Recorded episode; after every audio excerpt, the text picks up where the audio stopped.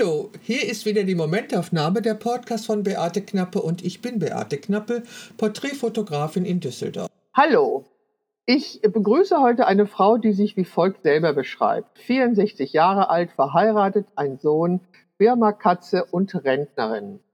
Hallo, Rosemarie. Hallo, Beate. Ich freue mich, dass ich heute bei dir bin. Ich freue mich, dass es geklappt hat.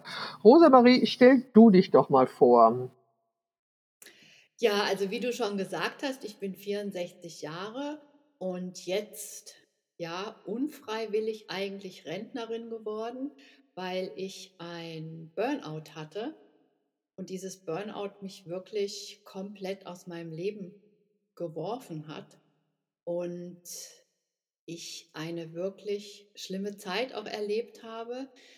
Und ja, im Nachhinein jetzt ich glücklich bin, dass ich das, dieses Burnout hatte, weil es hat mir ganz neue Möglichkeiten in meinem Leben gezeigt. Äh, sag mal, wie hat sich das bemerkbar gemacht? Wusstest du sofort, dass es ein Burnout ist?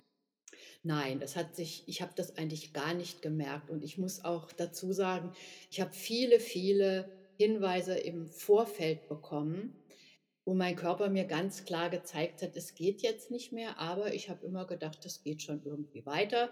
Ich habe auch, ich bin auch Dr. Hauschka Naturkosmetikerin, habe auch Frauen begleitet auf dem Weg zu ihrer inneren und äußeren Schönheit mit Beratungen und ich habe nicht gemerkt, dass eigentlich die Tipps, den ich, die ich diesen Frauen gegeben habe, für mich genauso wichtig gewesen wären. Und ich bin eigentlich unvorbereitet an diesem Tag mehr oder weniger umgekippt und wusste überhaupt nicht, was mit mir passiert. Ich wusste nicht, dass es ein Burnout ist. Und wann ist dir das klar geworden oder wer hat dir das klar gemacht?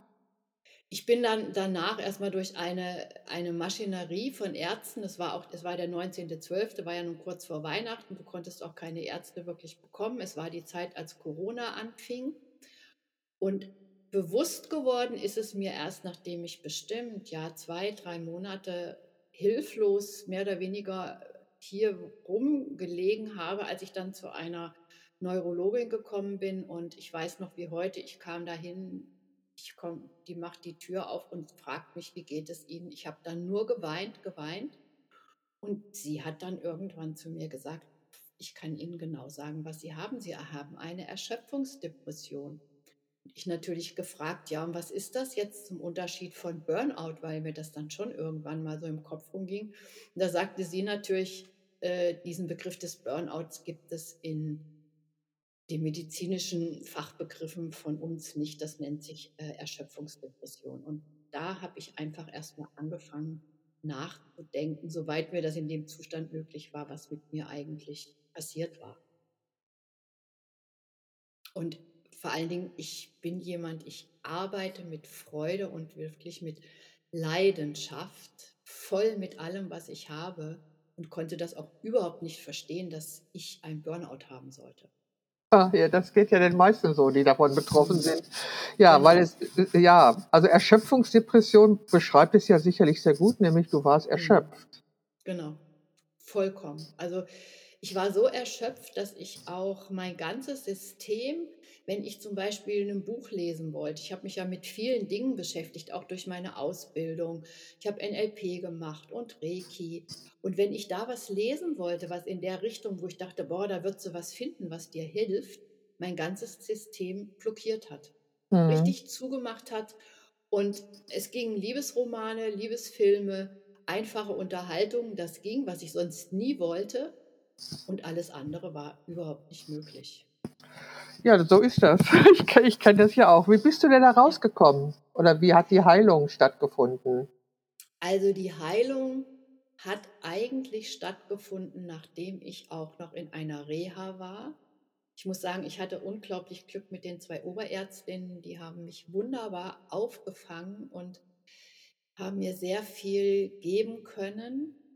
Und trotz alledem bin ich aus der Reha zurück mit einer Erwerbsminderung in der Hand. Und da ich von 1960 geboren bin, wurde mir die volle Erwerbsminderungsrente ausgesprochen und ich weiß, ich hatte dann irgendwann einen Rentenbescheid in der Hand mit damals 62 und ich so hilflos mit diesem Bescheid da in der Hand stand, ich werde das nie vergessen, und eine Welt in mir zusammengebrochen ist. Und ich bin dann irgendwann zu mir gekommen, weil ich ständig die Fragen hatte, schon am Morgen, wenn ich aufwachte, was hat dein Leben noch für einen Sinn, wenn du nicht mehr arbeitest? Und was hast du für eine Daseinsberechtigung, wenn du nicht mehr arbeitest? Das war wie ein Mantra. Und irgendwann war so ein Moment, wo ich dachte, was denkst du denn da eigentlich? Und da ist mir erstmal klar geworden, dass ich mein Leben lang mich über Leistung und Arbeit definiert hatte.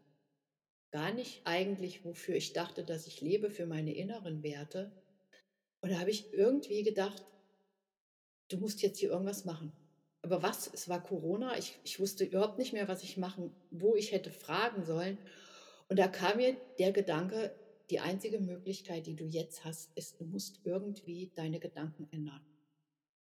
Halt manchmal stopp. Also, ähm, dass wir über unsere Arbeit unsere Identität beziehen, ist ja erstmal nicht falsch.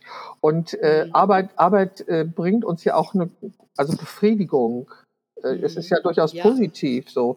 Und dann hat es eben die Kehrseite, dass, dass manche Menschen der Meinung sind, nur wenn sie was leisten, sind sie was wert. Und das ist wahrscheinlich so ein fließender Übergang von dem, ja von dem sich also selbst bestärken zu selbst ausbeuten. Ja, das, das kann ich nachvollziehen. Aber erstmal ist ja einen Beruf zu haben und etwas zu machen etwas Wertvolles. Hast du jetzt wunderbar ausgedrückt. Das gibt mir jetzt nochmal wieder einen neuen Aspekt, das zu betrachten. Da hast du vollkommen recht.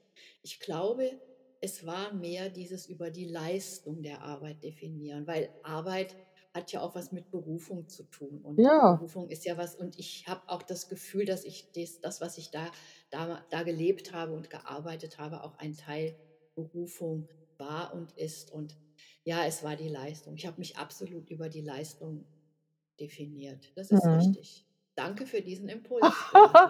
ja, ja, super. Ja, weißt du, weil ich, ich bin ja, äh, ich habe ja auch einen Rentenbescheid bekommen irgendwann und ähm, aber das ist kein Konzept. Für mich ist das ja kein Konzept.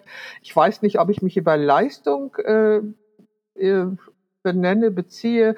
Also bei mir ist es eigentlich auch die Befriedigung, die ich aus meiner Arbeit äh, erhalte und so. Auch egal, es geht ja heute nicht um mich. Okay, du hattest dann, es war dann Corona und du hast gesagt, du würdest genau. gerne deine Gedanken ändern. Was ja. hast, ja, was hast du dann gemacht? Ich habe dann äh, erstmal irgendwie angefangen, mit meinem iPad in der Hand irgendwie was zu suchen. Ich bin ja ein sehr kreativer Mensch. Ich bin ja, äh, ich stricke ja auch sehr viel mit Leidenschaft. Ach ja, lass mich, lass mich da mal nachfragen. Hat dir das Stricken in dieser äh, äh, ähm, depressiven Phase geholfen? Absolut. Wobei ich sagen muss, wenn ich mir die Teile angucke, die ich in der Zeit gestrickt habe, dann sieht das aus, als ob da eine Anfängerin irgendwie rumgestrickt hätte. Und trotz alledem, das Stricken und der Faden sind für mich wirklich, vor allen Dingen jetzt auch in der Zeit, eine oder damals mehr noch eine Lebensleine. Also Stricken ist für mich mehr wie Nadel und Faden. Hat, ich habe mich über viele Phasen meines Lebens auch gestrickt. Und die Kreativität an, an, als solches ist für mich schon ein sehr, sehr großes Hilfsmittel. Ja, sie ist eigentlich, sie ist eigentlich die Quelle. Also Kreativität ja. ist eigentlich die Quelle von Lebensenergie. Hast du eigentlich gerade mitbekommen, dass du das, was du gestrickt hast, abgewertet hast? Ja, habe ich. Das habe ich jetzt, das habe ich mitbekommen. Ja, ja, aber du bist kreativ gewesen. Das ist eigentlich der Wert und das ist das Wichtige. Und dann kam gleich der. Gedanke, aber es war nicht gut genug. Ja, das mag sein. Da kommt wieder mein Leistungsdenken. Ja, genau. ja, ja. Das Auf jeden Fall bin ich dann im, über das Stricken und über meine Kreativität im Internet auf ein Forum gestoßen, wo eine Frau in Kalifornien einen Workshop angeboten hat, äh, Kreativität. Es ging um intuitive Kreativität mit Malen, mit Stoffen. Und da habe ich mich erstmal angemeldet. Und dann ging natürlich alles in Englisch. Ich habe dann mit anderen Menschenkontakt gehabt, habe anderen Input bekommen, ganz weg auch von dem, was ich vorher gemacht habe. Und da fing das schon an, dass ich einfach wieder gemerkt habe, mein System fängt an, wieder neu sich zu justieren, in eine neue Balance zu kommen. Dann habe ich diesen Workshop vier Monate gemacht und dann bin ich immer weiter auf den Plattformen, bin dann auch zu, habe Kontakte mit anderen Menschen gefunden und habe einen ganz anderen Austausch für mich entdeckt, jenseits von Leistung und habe dann aber noch mal auch mich entschieden, eine neue Ausbildung zu machen. Und das habe ich dann auch gemacht und da habe ich noch mal ganz andere Impulse bekommen, erstmal mich zu sehen, mit mir ganz anders noch mal umzugehen und ja, Sichtweisen haben sich für mich geändert und auch ähm, mir sind Dinge bewusster geworden. Okay, also das ist ja ein toller Weg und ich denke, dass äh, ja, also ich äh, hatte meinen Zusammenbruch, glaube ich, vor 20 Jahren oder so und ich, ich hätte es so ähnlich beschreiben können wie du. Das Internet war für mich auch das Fenster zur Welt und äh, da trifft man dann wirklich ähnlich Betroffene. Und für mich war auch die Kreativität, also ich konnte in der Zeit eben nicht fotografieren, aber ich konnte kreativ sein mit anderen Materialien. Und ich hatte auch das Gefühl, dass mich das gerettet hat. Also das beschreibst ja. du ja auch. Und dann hast du eine Ausbildung gemacht, wahrscheinlich die Ausbildung zum Coach. Genau. Aber vorher, irgendwann habe ich so eine innere Stimme gehabt, weil ich so dachte, wie geht das jetzt für dich weiter? Du kannst ja jetzt nicht hier mit 63, 64 Jahren für den Rest deines Lebens äh, hier sitzen mit meinem Mann. Da habe ich einfach gemerkt, das kann es jetzt nicht gewesen sein. Dann hatte ich eine innere Stimme, die immer wieder sagte, ruf doch mal da und da an. Ruf doch mal da und da an. Und da habe ich gedacht, wann soll ich denn da anrufen? Aber ich habe es getan. Und zwar ist das ein Wollladen in Aachen. Ich kannte die Inhaberin und dann habe ich da angerufen und habe gesagt, du, wenn du mal irgendwann eine Aushilfe vielleicht brauchst, vielleicht hast du ja da mal denkst du an mich? Und dann kam nur eine Antwort. Nicht irgendwann, jetzt, sofort, komm. Und dann bin ich hin und wir haben nicht lange miteinander gesprochen und seitdem lebe ich wirklich, habe ich wirklich eine Stelle, wo ich mein Hobby zum Beruf gemacht habe. Ich bin total glücklich. Das hat sich jetzt auch so ausgeweitet, dass ich mit dem, was ich tue, mittlerweile Workshops gebe bis nach München, der nächste wird sogar im Oktober mal in Frankreich stattfinden, wo ich Einladungen bekomme, wo ich halt meine Kreativität und mein Stricken vorstelle, meine, meine Art, wie man Farben findet. Da habe ich so eine ganz besondere Methode entwickelt. Und das war dann alles, was sich aus dieser wirklich wunderbaren Tätigkeit da in Aachen in dem Wollladen ergeben hat. Und ich bin einfach glücklich, dass ich da bin. Und dann habe ich dann noch irgendwann angefangen, auch eine Ausbildung äh, zur Coaching zu machen, die ich jetzt auch wirklich abgeschlossen habe. Ah, es ist einfach großartig. Also das ist wunderbar, was du erzählst. Sag mal, was haben denn deine Eltern gedacht, welchen Beruf du ergreifen solltest? Oh, Beate, das ist eine ganz, ganz lange Geschichte. Ich wollte was ganz, ganz anderes werden, wie ich eigentlich geworden bin. Ich bin aber mit 16 Jahren schwanger geworden. Und das war natürlich ein großer, ja, für mich damals Einbruch in meinem Leben, weil ich wollte was ganz anderes machen. Meine Eltern hatten da auch ganz andere Dinge für mich auch schon für die Zukunft abgesichert. Ich wollte eigentlich Ärztin werden oder Kunst studieren oder Musik studieren. Aber dann kam mein Sohn halt auf die Welt. Und Tja, das Leben passiert eben, während wir Pläne machen. Genau, ganz genau. Und ich habe dann damals eine Ausbildung gemacht und das war damals wirklich noch eine Ausbildung. Ich habe gut zwei Jahre äh, den, den Beruf der Kosmetikerin gelernt. Also von der Pike auf, wir haben auch Menschenkunde gehabt, also eine Art Psychologie und ich habe auch äh, anderthalb Jahre ein Praktikum gemacht, also so richtig das Handwerk gelernt. Mhm. Okay. Mhm. ja, ich denke mir, das ist so, also dieses Schicksal teilst du ja mit zahlreichen Frauen. Aber interessant ist ja, was du heute bist und zu was es dich geführt hat. Ja. So, hast du Vorbilder in deinem Leben? Hm. Kann ich dir gar nicht so beantworten. Also ganz spontan fällt mir gerade Frida Kahlo ein, weil ich sie einfach in ihrer Farbigkeit so wunderbar finde. Und wie sie aus ihrem, ja, sie hatte ja nun auch diese körperlichen Behinderungen, wie sie da das Beste raus gemacht hat, fällt Wahnsinn. mir jetzt ganz spontan ja. ein. Einfach, ich finde das faszinierend, äh, weil ich halt auch, ich einfach mit meinem Körper schon immer ja eine Herausforderung habe, weil ich bin schon, ich bin halt eine sehr zarte Frau. Schon als Kind war ich sehr zart und ich weiß, was es bedeutet, wenn du mit ja Körperbehinderungen zu leben hast oder eben, dass dein Körper nicht so funktioniert, wie du das gerne möchtest, sei es von der Energie oder Frida Kahlo hatte das ja durch den Unfall. Und was das für eine immense innere Kraft auch und ein immenses inneres Feuer bedarf, wenn du trotzdem mit so einer Leidenschaft deinen Weg gehst. Ja, also ich finde sie auch, auch, ja. Ich finde sie auch als eine beeindruckende Frau, genau. Sag mal, wenn du wählen könntest, wo du auf der Welt leben würdest, wo wäre das? Auf jeden Fall im Süden. Warum? Ich liebe einfach die die Lebensart im Süden, dieses etwas heitere und etwas leichtere. Weil ich weiß, ich war mal eine Zeit lang oft in Italien und da hat mir mein Italiener gesagt, ich verstehe euch Deutsche nicht. Ihr arbeitet wie die Blöden, damit ihr mal drei Wochen Urlaub machen könnt. Wir leben jeden Tag, als hätten wir Urlaub und freuen uns und nehmen das, das, das Leben jeden Tag wie ein Fest und ihr arbeitet und arbeitet nur, damit ihr mal feiern könnt und mal Urlaub haben könnt. Und diese heitere Gelassenheit und auch die Wärme des Südens spricht mich eigentlich viel mehr an. Rosemarie, wie alt möchtest du werden?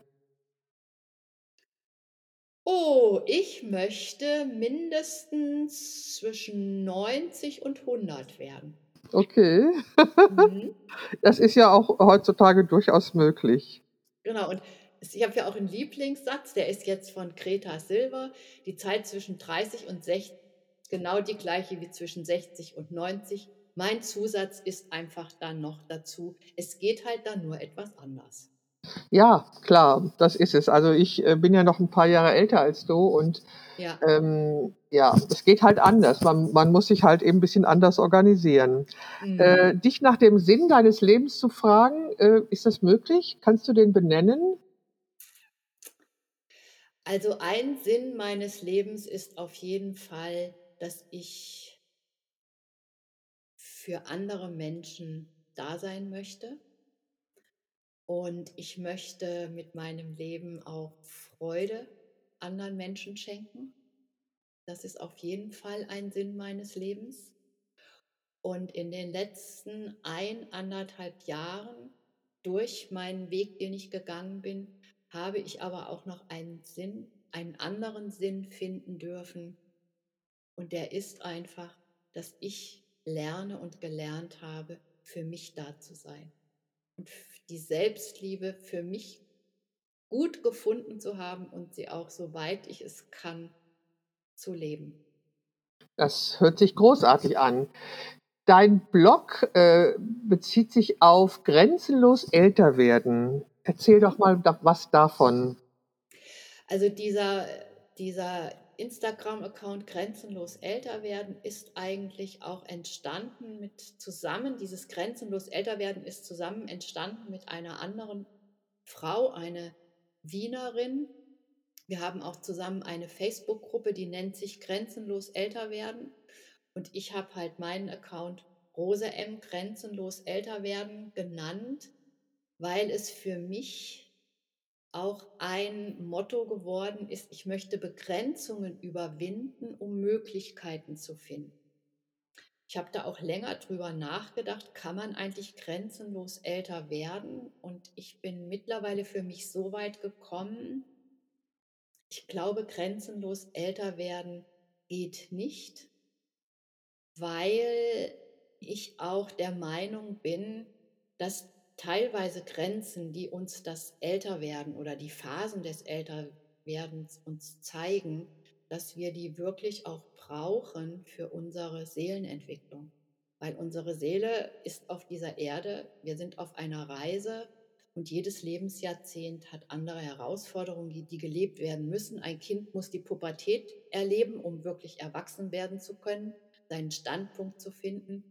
Und ich glaube auch, wir Menschen in der dritten Lebensphase brauchen diese Phase, um eine Seelenarbeit leisten zu können. Und dafür brauchen wir auch ja, Ereignisse, die halt nur in dieser Lebensphase stattfinden. Wobei ich auch glaube, es wird noch eine vierte und eine fünfte Lebensphase geben.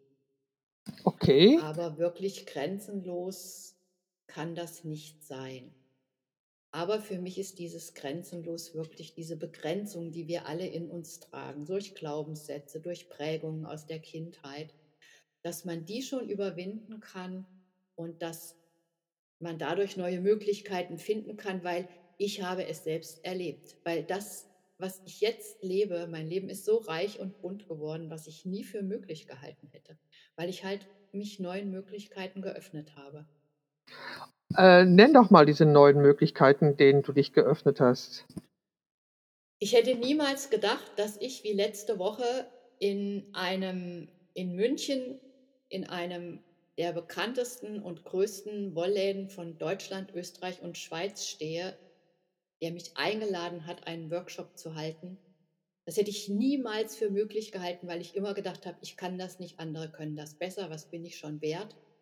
Und als ich dann durch innere Arbeit das überwunden habe, diese Grenze, die mir diese Sätze einfach immer wieder suggeriert haben oder ich sie mir selber suggeriert habe, war ich so weit, dass als die Einladung bei mir ankam, ich gesagt habe, ja, ich tue es.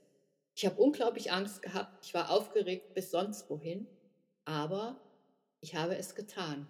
Großartig. Das vorher nicht gemacht. Ja, ist das da denn nicht ich groß? auch, ja, und ich kann auch jetzt gerade noch frisch sagen, ich habe davor zwei Tage Angst durchlaufen, wie ich mir die nie hätte vorstellen können. Und ich bin da durchgegangen, weil ich dachte, wenn ich durch diese Angst durchgehe, habe ich wieder ein kleines Stück Freiheit erreicht. Und ich habe irgendwann auch gesagt zu dieser Angst, komm her, du bist jetzt da, ich nehme dich mit. Wir zwei werden das jetzt schon zusammen schaffen. Ich bin für dich da, du bist für mich da, aber wir lassen uns deswegen nicht ausbremsen. Genau, aber Angst gehört doch eigentlich, also ich, Angst ist doch nicht ein furchtbares Gefühl, sondern Angst ist ein Gefühl, was uns auf etwas aufmerksam macht, was uns unbekannt ist. Ja, also ich fand in dem Moment erstmal schon im wahrsten Sinne des Wortes beängstigend und ich habe gedacht, boah, die Zeit, wo du die Angst immer so cool weggedrückt hast, war ja eigentlich viel leichter. Das habe ich nämlich mit Bravour auch früher gemacht. Aber befreiender waren die zwei Tage, die ich jetzt erlebt habe. Und das Toll. meine ich also auch, diese Begrenzung einfach immer ein Stück mehr weiten und überwinden. Ja, oder Beate, jetzt kommen wir dann dazu, auch mit den Begrenzungen überwinden, dass ich bei dir war. Okay, vor, da kommen wir gleich drauf, da kommen wir Ja. gerne gleich drauf. Ähm, ich möchte dir noch eine Ja. Frage stellen. Wenn du drei. Wenn du drei geschichtliche Personen zum Essen einladen könntest, ob lebend oder tot, egal, welche drei Personen wären das? Jesus, mein Vater,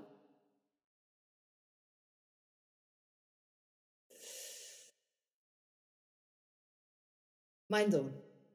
Okay. Drei Männer. Bauch. Ja, drei Männer. Okay, und ich hatte dich eingeladen, dich vor meine Kamera zu stellen und du hast es gewagt. Du bist mit einem großen, umfangreichen Koffer angekommen und ich Ja. habe dich gesehen und ich habe gedacht, das, äh, das ist was anderes, äh, worin ich dich sehe. Und es sind aus meiner Sicht wirklich wunderbare Fotos entstanden.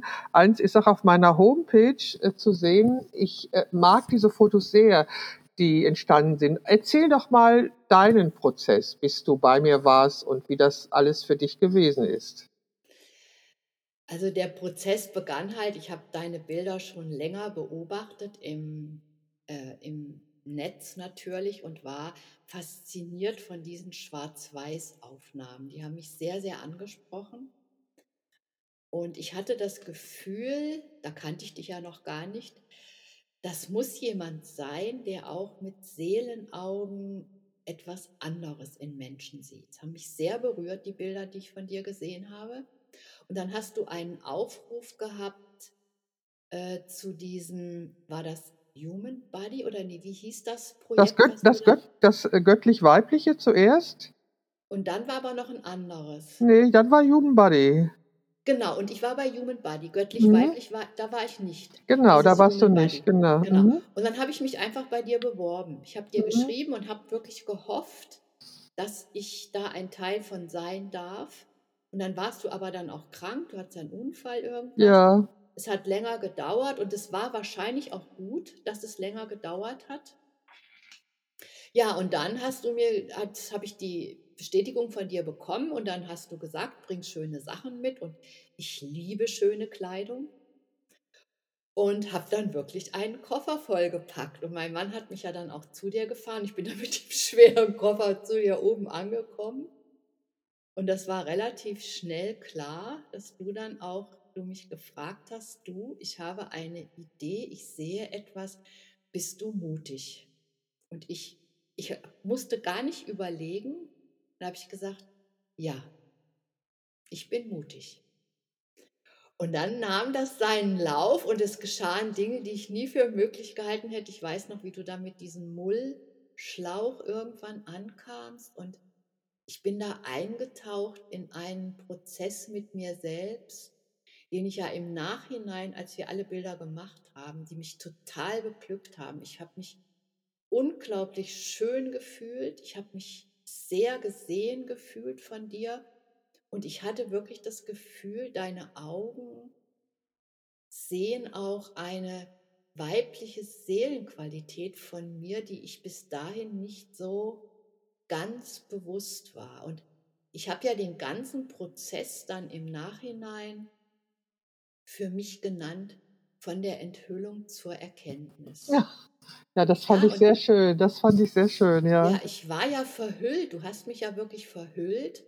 Wobei auch dieses Verhülltsein ein Bild war oder ist, dass ich ja auch ein oder viele Jahre meines Lebens, weil ich halt sehr schmal bin, als Kind ja schon sehr dünn auch war, oft das Gefühl habe, ich muss mich verhüllen, weil ich so dünn bin. Ja, du hast, du hast kein Unterfettgewebe, du hast genau. kein, das fehlt genau. dir, also genau, ja. Also was mich Dadurch, immer so, was mich immer so jünger aussehen lässt, ja, äh, was ja. ich habe, das hast du gar nicht und genau. ähm, das macht auch und, deine Zartheit aus, das stimmt, genau. ja. Und ich natürlich auch dadurch auch äh, jetzt im, mit meinen 64 Jahren natürlich auch vom, von der Haut, äh, ja, Stabilität oder von der, von der Haut her nicht so pralle Haut mehr habe. Und ich habe wirklich äh, eine Zeit lang gemeint, ich kann da jetzt nur noch lange Blusen anziehen und, und, und.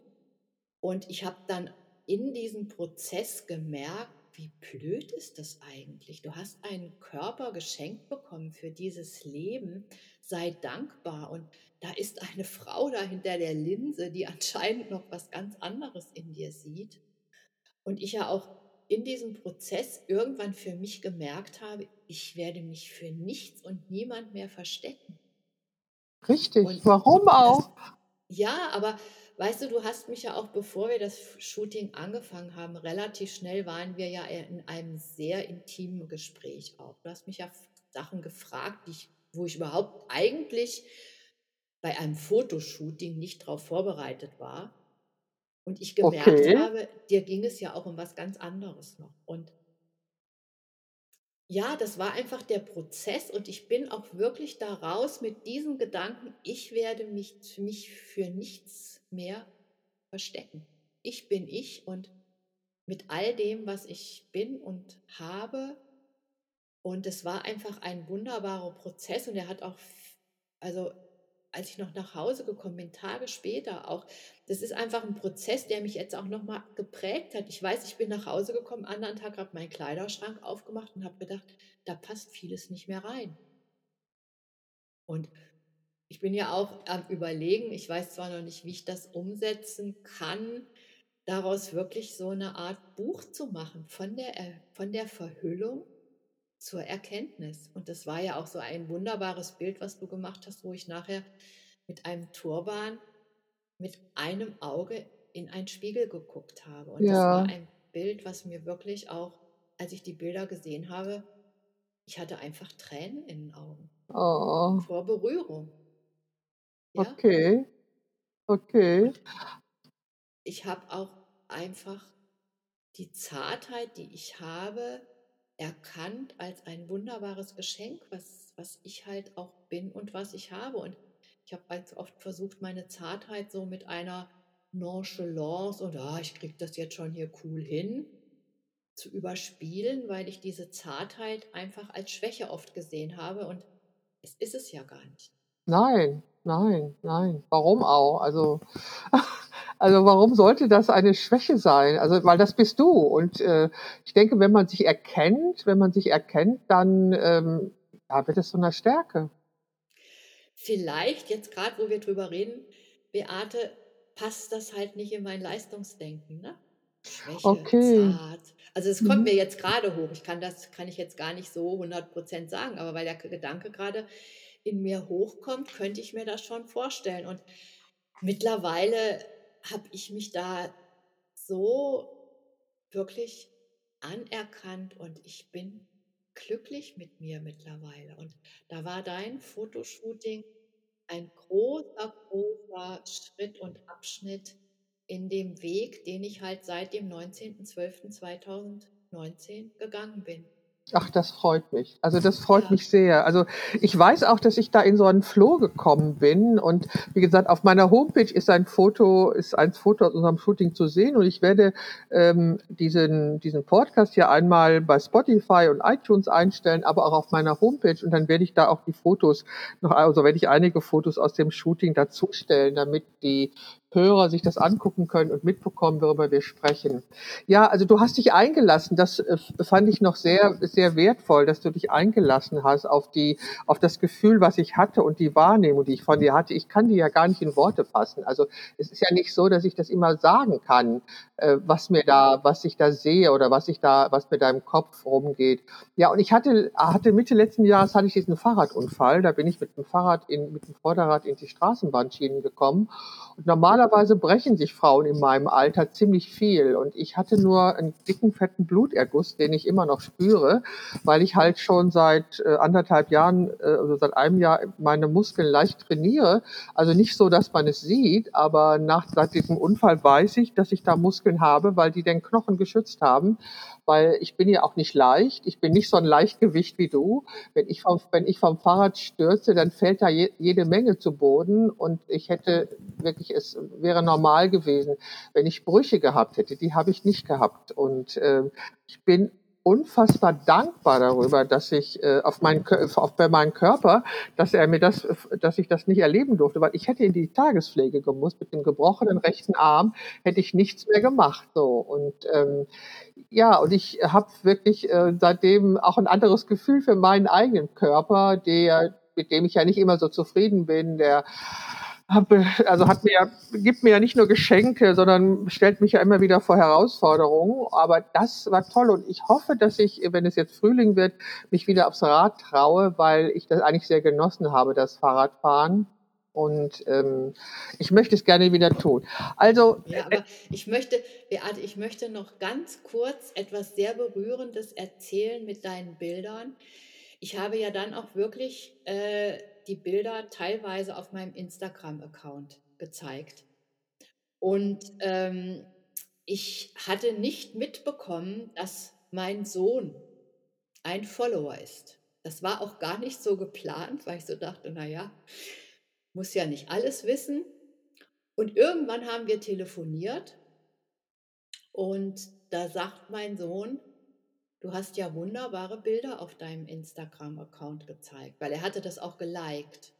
Und da habe ich gesagt, ja. Und da sagt er zu mir, weißt du was, Mutter, ich bin total stolz auf dich. Du zeigst anderen Menschen in deinem Alter, dass es absolut okay ist, wenn man sich so, wie du das in deiner wunderbaren Art getan hast, zeigst und man muss nicht nur straff und toll und klasse aussehen. Ich dachte, ich finde das so, so bewundernswert, dass du das machst. Und ich dachte, du bist dadurch auch ein Vorbild für andere ältere Menschen, auch wirklich Ja zu sich zu sagen. Und Wow. das hat mich unglaublich berührt und kriege ich jetzt noch eine Gänsehaut. Ja, ja, ja, das kannst du, also das geht mir auch Ja. so, weil es ist ja wahnsinnig. Auch der eigene Ja. Sohn. Wie alt ist dein Sohn? 47. Ja, okay. Also er ist schon durchaus erwachsen und hat schon Er einige, hat schon einige Dinge erlebt und ja gut, er, ich war 16 als er. ja, Wir haben einiges erlebt miteinander, genau. ja, das ist toll. Also es ist wirklich toll, wirklich toll, dass er dich so sieht und äh, sowas sagt. Ja, ja, ich denke auch, es, also mir geht es ja auch so, dass ich zum Beispiel äh, Fotografinnen in meinem Alter, die noch arbeiten, nicht kenne. Also das heißt, ich, mir fehlen diese Vorbilder enorm. Also es gibt natürlich in der Geschichte, Fotografinnen werden in der Regel sehr alt und äh, ich kenne natürlich der, aus der Geschichte Fotografinnen, die alt geworden sind. Aber das ist zwar schön, dass es die gibt, aber mir würde natürlich jetzt zum Beispiel, äh, würde es mir besser gefallen, wenn ich äh, Frauen oder Fotografinnen hätte, mit denen ich mich jetzt austauschen könnte wäre, wäre natürlich angenehmer, weil, ja, weil, weil wir das brauchen. Also ich im Speziellen habe eine Fotografin in meinem Alter, aber dass du ein Vorbild für andere Frauen bist, das ist so enorm wichtig, finde ich, dass Frauen ab einem bestimmten Alter eben erleben, dass ihr Leben auf, noch auf keinen Fall zu Ende ist, sondern dass es immer noch Möglichkeiten gibt, sich neu zu erfinden, sich neu zu definieren. Und ich hatte heute Morgen ein, also ein Gespräch mit einer Fotografin, die sich auch zum x-ten Mal neu erfindet und äh, wieder losgeht und die Welt zu und die Welt erobern will. Also ich denke, morgen ist ja auch der Weltfrauentag. Also wir führen dieses Gespräch einen Tag vor dem Weltfrauentag. Es erscheint aber erst äh, in, in zwei, drei Wochen online, weil vorher noch andere Podcasts kommen. Aber äh, dieser, was, was bedeutet für dich dieser 8. März? Dieser Weltfrauentag. Ja, Also, ich bin einmal wirklich dankbar und glücklich, eine Frau zu sein. Das entdecke ich immer mehr. Und nach dem, was du jetzt auch noch so zum Abschluss gesagt hast mit den Vorbildern, habe ich gerade in der letzten Zeit auch Zuschriften von jüngeren Frauen bekommen, die mir jetzt auch gesagt haben, wie wunderbar sie es finden, was ich tue, dass ich für sie auch schon ein Vorbild werde, wie sie ihren Weg gehen können. mhm. Und ich glaube, Beate, dass mit dem, was wir tun, wir jetzt Vorbilder für die nachkommenden Generationen sein können, weil es ist jetzt eine Zeit, da gehen wir neue Wege. Und ich Mhm. möchte als Frau in meinem Alter weder anti-aging noch pro-aging sein, sondern wirklich authentisch mein Frauenalter und mein Frausein leben. Und wenn ich dadurch jüngeren Frauen ein Vorbild sein kann, ist das für mich das Schönste, was ich eigentlich mit dem, was ich tue, erleben darf. Und wenn ich das vielleicht, ich glaube, ich werde da morgen auch ein so machen. Und ich glaube, wir Frauen haben einfach auch eine, wir können anders Dinge in die Welt bringen. Und das sollten wir uns, glaube ich, als Frau noch viel bewusster sein. Durch unsere, ja, wir sind einmal, wir können Dinge anders aufnehmen durch unser Frausein. Und das finde ich manchmal sehr schade, dass halt manche Frauen ihr Frausein so abwerten. Und darum ist der Weltfrauentag für mich wirklich ein Tag, wo ich allen Frauen zurufen möchte, bitte sagt Ja zu euch, mit dem, wie ihr seid. Okay, das ist so die, die andere Seite der Medaille. Ich meine, der Weltfrauentag ist entstanden aufgrund der Tatsache, dass Frauen immer noch benachteiligt sind in dieser Gesellschaft und dass das strukturelle, mhm. strukturell bedingt ist. Und das hat sich ja immer noch nicht geändert. Ähm, das ist die eine Seite. Und die andere Seite ist eben die, dass gerade Frauen, die etwas älter sind, ähm, das Leben anders betrachten und auch ihre mhm. Wertigkeit anders sehen und auch das Frausein anders sehen. Mhm. Also ich habe ja auch äh, gelernt, dass Frausein äh, doch anders zu betrachten ist, als ich es äh, gesehen habe, als ich in den 20er oder in den 30ern war. Und mhm. ähm, ich erlebe immer noch, dass Frauen keinen gleichen Lohn für die gleiche Arbeit bekommen. Und ich, und ich erlebe immer noch, dass sie auch nicht die gleiche Anerkennung haben, dass es nicht den gleichen Wert gibt und so weiter und so weiter. Und ich glaube auch nicht, dass ich das ändern werde. In, in meiner Lebenszeit werde ich das nicht mehr ändern können. Das habe ich irgendwie eingesehen, sondern man muss einfach lernen oder ich möchte lernen, damit umzugehen und mich ähm, nicht darüber zu definieren, wie Frauen in dieser Gesellschaft gesehen werden. Ja, Okay. Ja, das stimmt. Ich meine, das hast du ja oder zum Beispiel alleine, wenn du jetzt, wenn wir beim Alter sind, wenn Frauen als Rentnerinnen alleine leben müssen, die wissen nicht, wie sie ihr Leben gestalten können. Und ein Mann hat es da etwas leichter. Einfach deswegen schon. Äh, das verstehe ich jetzt nicht. Frauen, also ich lebe, ich bin, ich bin Rentnerin, ich bin alt und ich lebe alleine. Das stellt für mich aber keine ja, besondere Herausforderung dar. Also nein, aber also Frauen haben einfach auch eine kleinere Rente wie Männer. Ja, das stimmt. Ja. Also wenn ich, wenn ich zum Beispiel sehe, Frauen, die im Einzelhandel gearbeitet haben, und ich habe viele Jahre im Einzelhandel gearbeitet, die haben eigentlich einfach eine viel geringere Rente. Und ich kenne viele Frauen oder einige Frauen, die haben wirklich, es ist für die eine Herausforderung, mit ihrer alleinigen Rente ihr Leben zu bestimmen. Ja, dazu gehöre ich auch. Zu diesen, ja, zu diesen Frauen ja. gehöre ich auch. Ja, also das, das, das ja, das meinst du. Das heißt, dass man als Paar hat man zwei Einkommen und da ist das Leben leichter. Das stimmt. Ja. ja. Und ein Mann hat auch eine etwas höhere Rente wie eine Frau. Ja, meistens, weil er nicht den Ausfall hatte durchs Kinderkriegen und so weiter. Ja. Das kommt auch noch dazu. Ja. Okay, Rosemarie, ja. es gibt in meinem Podcast ein kleines Spiel, das heißt entweder oder. Da stelle ich dir ein paar Fragen, das sind solche Gegensatzpaare und ich bitte dich, dich für eins zu entscheiden. Okay. Also, fangen wir mal an. Äh, Wildcampen oder Luxushotel? Wildcampen. Singen oder tanzen? Tanzen. Zwei Wochen aufs Handy oder auf den Computer verzichten? Computer. Strandurlaub oder Städtetrip? Strandurlaub. Viel Geld oder viel Freizeit? Viel Freizeit. Fernsehen oder ein Buch lesen? Buch lesen. Die wahre Liebe oder ein Sechser im Lotto? Die wahre Liebe. Gesund oder lecker aufs Essen bezogen? Lecker. Cocktails oder Wein? Wein. Bist du eher ein Morgen- oder ein Abendmensch? Abend. Die Zukunft planen oder auf sich zukommen lassen? Voll auf mich zukommen lassen. alles wissen oder alles haben? Oh, alles wissen. Schoko oder Vanillepudding? Vanille. Ketchup oder Mayo? Mayo. Kochen oder bestellen? Kochen. Rührei oder Spiegelei? Spiegelei. Sprudel oder normales Wasser? Normales Wasser. Lässige oder figurbetonte Klamotten? Lässige. Instagram oder Facebook? Instagram. Netflix oder Amazon Prime? Amazon Prime. Komödie oder Horrorfilm? Komödie. Hund oder Katze? Katze. High Heels oder flache Schuhe? Flache Schuhe. Intelligenz oder Schönheit? Intelligenz. Drachen oder Einhörner? Einhörner. Dankeschön. Oh, war das schön. das war ja lustig. Ja, ja, ich, ich finde es auch lustig und trotzdem, aber es erzählt auch was. Ich glaube, keiner würde sich wagen zu sagen, wenn ich frage Fernsehen oder ein Buch lesen, Fernsehen.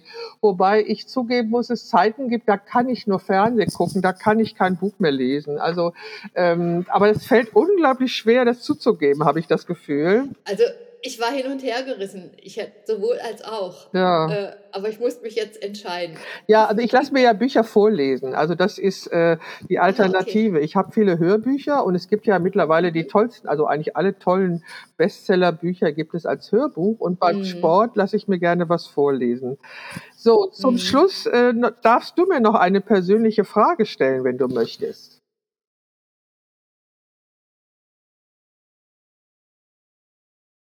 Hm, Eine persönliche Frage an dich.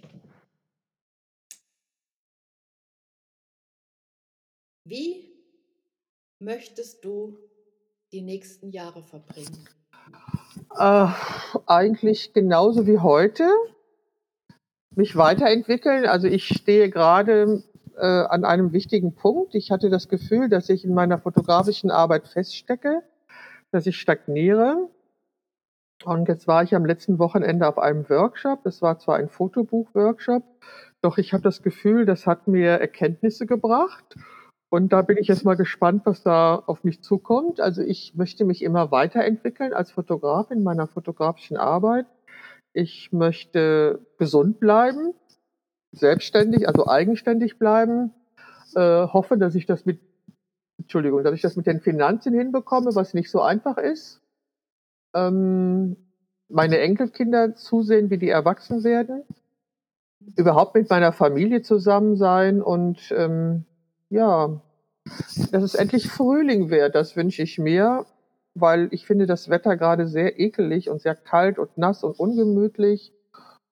Ja, das wünsche ich mir. Also eigenständig bleiben, selbstständig bleiben, gesund sein und finanziell klarkommen, was für mich auch eine riesen Herausforderung ist, weil das scheint gerade im Moment nicht so einfach. In den letzten Jahren war es einfacher, aber in diesem Jahr äh, türmen sich plötzlich Probleme auf, von denen ich nicht gedacht habe, dass es gibt. Hm, Aber ansonsten, ich habe das Gefühl, dass ich in den letzten Jahren gelassener geworden bin.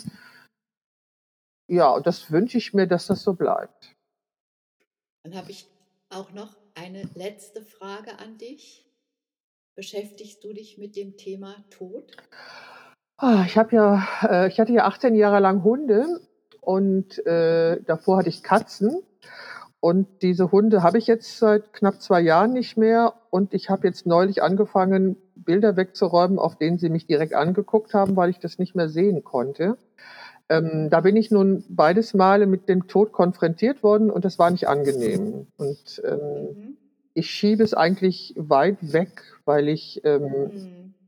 ja, also die Tiere zu verlieren, mit denen man, also ein menschliches, also nicht menschliches, ein Lebewesen zu verlieren, mit dem ich 18 Jahre lang zusammen war, das war nicht so einfach. Also sie waren ein fester Teil meines Lebens, Bestandteil meines Alltags. Ähm, und jetzt sind sie nicht mehr da. Und das war das, also der Abschied, das ist immer noch ein Prozess, in dem ich mich befinde.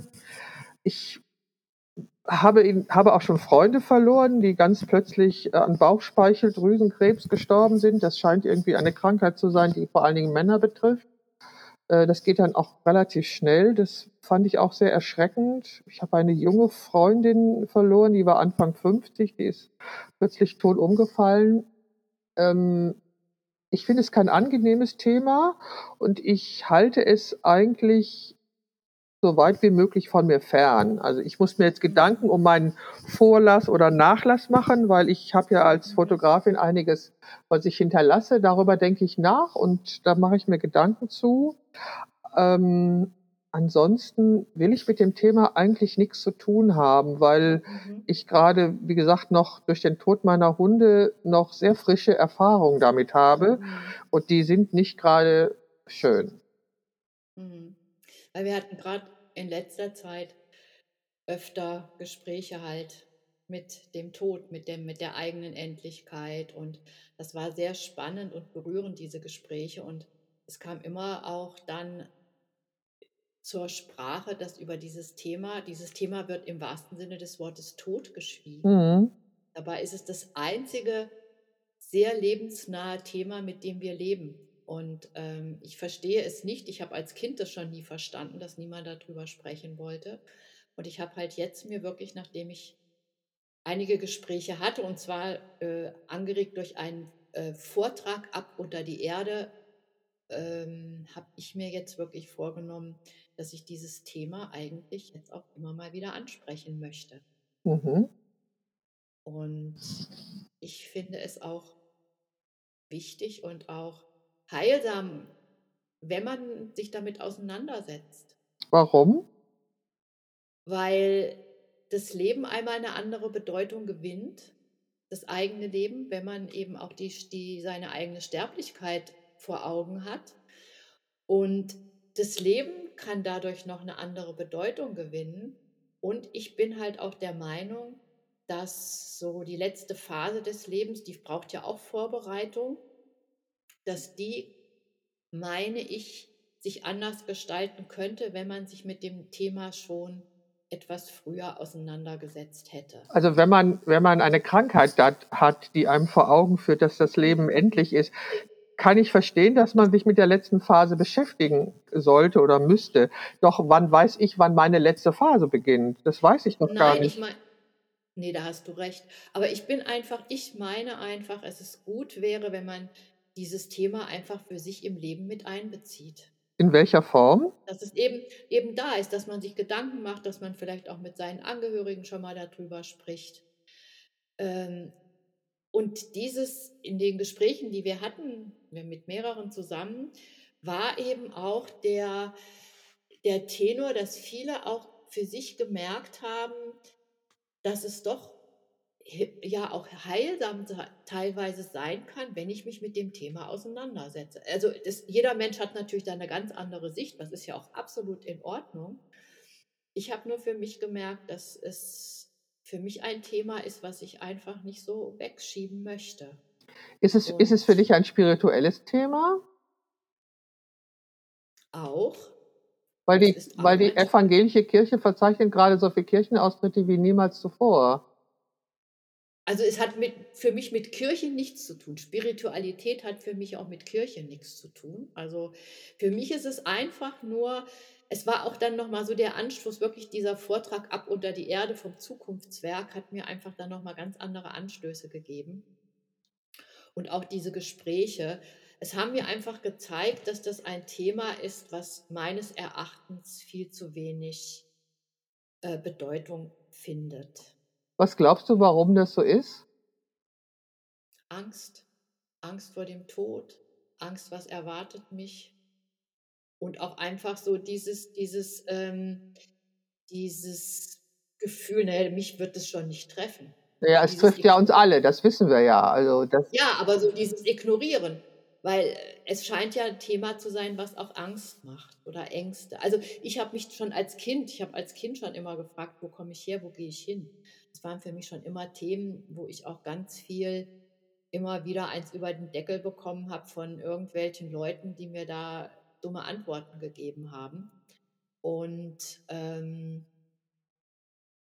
für mich ist es einfach ein Thema, was zum Leben dazugehört. Und ich finde, ich, ich habe überhaupt keine Todessehnsucht. Im Gegenteil, ich lebe sehr gerne. Aber ich finde es trotzdem ein Thema, was zum Leben dazugehört. Also das ist ja unbestritten, dass der Tod zum Leben dazugehört. Also das ist unbestritten. Aber deswegen muss es aber doch nicht gegenwärtig sein. Also das, ähm, mhm. also wie gesagt, für ich mich. Ich lebe da auch nicht ständig mit Beate. Ja. Nein, um Himmels Willen.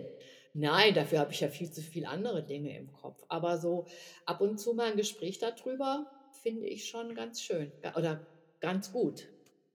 Also wie gesagt, ich hatte, ähm, hatte in meiner Wohnung halt Bilder von meinen Hunden und äh, ich mhm. habe die jetzt rund weggenommen, weil ich es, also die gucken mich an auf diesen Bildern, die habe ich ja auch ganz besonders mhm. und absichtlich so gemacht und ich wollte jetzt nicht mehr angeguckt werden, weil mich das ähm, mhm halt doch daran erinnert, dass sie nicht mehr leben. Und das äh, war mir mhm. jetzt doch zu schmerzhaft. Also da wollte ich jetzt ja. doch nicht mehr dran erinnert werden. Mhm. Also das ähm, habe ich, darum habe ich entschieden, das auch jetzt, mhm. wie gesagt, erst nach anderthalb Jahren oder mhm. zwei Jahren habe ich entschieden, sie wegzunehmen.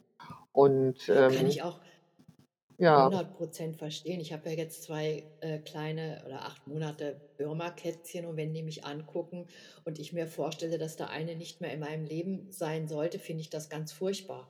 Also das kann ich absolut nachvollziehen, Beate. Das verstehe ich auch voll und Wobei, ganz. als ich vor einem Jahr ähm, mit dem Studio in meine Wohnung gezogen bin, da musste ich ja einiges hin und her räumen und da habe ich zum Beispiel ein Foto meiner Mutter gefunden und das habe ich seitdem aufgestellt. Nun ist meine Mutter schon lange Mhm. tot, aber irgendwie fand ich das wichtig, äh, dieses Foto aufzustellen und das gucke ich auch gerne Mhm. an. Also so, so Mhm. anders verhält sich das damit. Also ich weiß doch, dass der, das Mhm. war ziemlich plötzlich, dass meine Mutter gestorben ist. Sie ist fast 83 geworden. Und das war wirklich ganz plötzlich und es war sehr, sehr schmerzhaft und es hat sehr lange gedauert, aber ähm, sie, ja, sie fehlt irgendwie immer noch, denke ich mir. Ich würde, es gibt, es gibt manchmal Situationen, da würde ich mich gerne mit ihr unterhalten. Ähm, doch Mhm. Das Foto von ihr konnte ich aufstellen und das kann ich angucken, da lacht sie drauf und sie war ein, wirklich ein sehr humorvoller Mensch, der gerne gelacht hat und ähm, das kann ich gerne sehen. Also ich denke, so verändern sich auch Prozesse und äh, so und das ist so so wichtig und wie gesagt, die Freunde, äh, die da gestorben sind, ähm, Beerdigungen sind für mich das absolut Schrecklichste. Also das ist ertrage ich gar nicht aus gestehe ich mir auch zu, dass ich muss ich auch nicht aushalten, muss ich auch nicht ertragen. Mhm. Jetzt sind wir zum Ende unseres Gesprächs auf äh, so, Ja. so ein Ja, dunkles Thema gekommen. Also das ist, erzähl doch noch mal was zu deinem Angebot, was du als Coach machst. Du hast ja auch diese Gruppe bei Facebook mit dieser Österreicherin Mhm. zusammen, oder wie war das? genau. Genau, da haben wir äh, im, da haben wir einen Homodea Hub. Es gibt ja diese Homodea Plattform und da machen wir einfach, da haben wir das Angebot, dass wir alle vier Wochen ungefähr einen, einen Workshop anbieten zu einem gewissen Thema. Das machen wir zusammen. Und ich habe in meinem Angebot auch eben dieses, dieses Coaching, dass ich Menschen begleite, die halt in einer ähnlichen Situation sind, in der ich war. Mit dieser Berentung, da weiß ich eben, dass einige Menschen doch wirklich Probleme haben, wenn sie plötzlich in diesem Rentenalter angekommen sind und gar nicht mehr wissen, was fange ich denn jetzt eigentlich mit mir und meinem Leben an. Und da möchte ich dann gemeinsam mit diesen Menschen Möglichkeiten finden, wie sie ihr Leben wieder neu gestalten können, einen anderen Sinn in ihrem Leben eben finden können oder auch einfach sich erstmal bewusst werden, dass sich ihre Werte verändert haben und wie sie eben ihr Leben da neu strukturieren können, um auch dann mit Lebensfreude diese vielen Jahre, die dann noch vor einem liegen, einfach leben zu können und gestalten zu können. Das ist ein Coaching-Angebot für mich und ich bin im Moment dabei, noch ein Coaching-Angebot zu entwickeln. Ich bin ja die strickende Coachin, weil ich, wenn ich zum Beispiel einen, ja, mich mit einer Klientin oder beschäftige, kann ich das sehr gut, indem ich stricke, einfach weil ich dann in so einen meditativen Flow komme und auch so mit meinem einfach einen anderen Zugang noch habe, um Dinge in mir arbeiten zu lassen. Und ich habe ein Coaching-Angebot, das heißt, strick dir den Schal deines Lebens. Auch erzähl Wo man mal. wirklich, ja, genau. Also das ist ähm, zu den unterschiedlichen Lebensphasen von uns Menschen gibt es Farben, die dazugeordnet sind. Und da kann man sich wirklich seinen Schal stricken. Man fängt zum Beispiel mit Orange an, das ist die Kindheit, und geht dann in die nächste Phase über, in die nächste, in die nächste.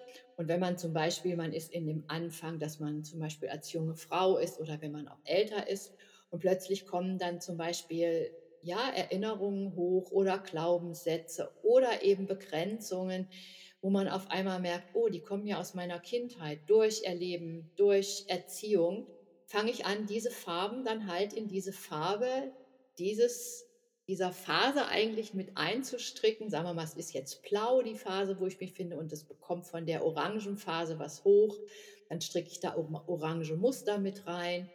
Und diesen Prozess, diesen Strickprozess, die dann der meine Klientin eben selbst kreiert, den begleite ich, weil wir dann eben über das sprechen, was eben dann hochkommt an Erinnerungen oder dass ich merke, boah, da sitzt aber was, da sitzt irgendwas in mir, in meinem Herzen, in meinem Bauch, in meiner Seele. Es wäre gut, wenn ich da einfach mal drüber spreche, dass ich da eben auch wieder eine Begrenzung überwinde. Und das ist eben dieses unglaublich spannende Angebot, strick dir den Schal deines Lebens. Wow, das hört sich wirklich toll an. Also ich äh, Mhm. habe früher auch sehr, sehr viel gestrickt und gehäkelt und ich würde gerne wieder nähen. Das habe ich auch eine Zeit lang sehr intensiv gemacht. Ich habe da nur gerade keine Zeit für. Ich, ja. ich finde das hochinteressant, was du erzählt hast. Und ich danke dir sehr für dieses Gespräch. Und ähm, ja, ich wünsche dir ein mutiges und aufregendes Älterwerden werde ich haben. Ich habe ja einen, ich habe ja einen Spruch mir kreiert vor einem Jahr und das ist so mein Motto: mutig und ohne Zweifel neue Wege gehen. Und ich glaube, ich werde mich auch immer mal wieder neu erfinden. Das Gefühl habe ich auch. und ich danke dir von Herzen, Beate, für diese Einladung. Es hat mir unglaublich viel Freude gemacht. Und es war eine schöne Erfahrung, mit dir jetzt diesen Podcast aufzunehmen. Ja, das fand ich auch. Ich fand es auch sehr erfrischend, über, das, über die Themen, die du angebracht hast, zu sprechen. Und ich hoffe, dass meine Zuhörerinnen auch was davon, haben, davon gehabt haben und was mit, mitnehmen konnten. Ich werde unter dem Podcast alle Links einstellen, die nötig sind. Hast du auch eine Webseite? Nein, die habe ich noch nicht. Du hast den Instagram-Account und diese Facebook-Gruppe. Genau. genau ähm, ich, ja, und Fotos von dir habe ich ja. Das heißt, dann wäre es das. Ich danke dir ganz herzlich und äh, wünsche dir erstmal alles, alles Gute. Ich dir auch, Beate. Und wir werden, sind auch verbunden und werden uns immer wieder irgendwie begegnen und voneinander hören. Vielen, vielen Dank. Danke.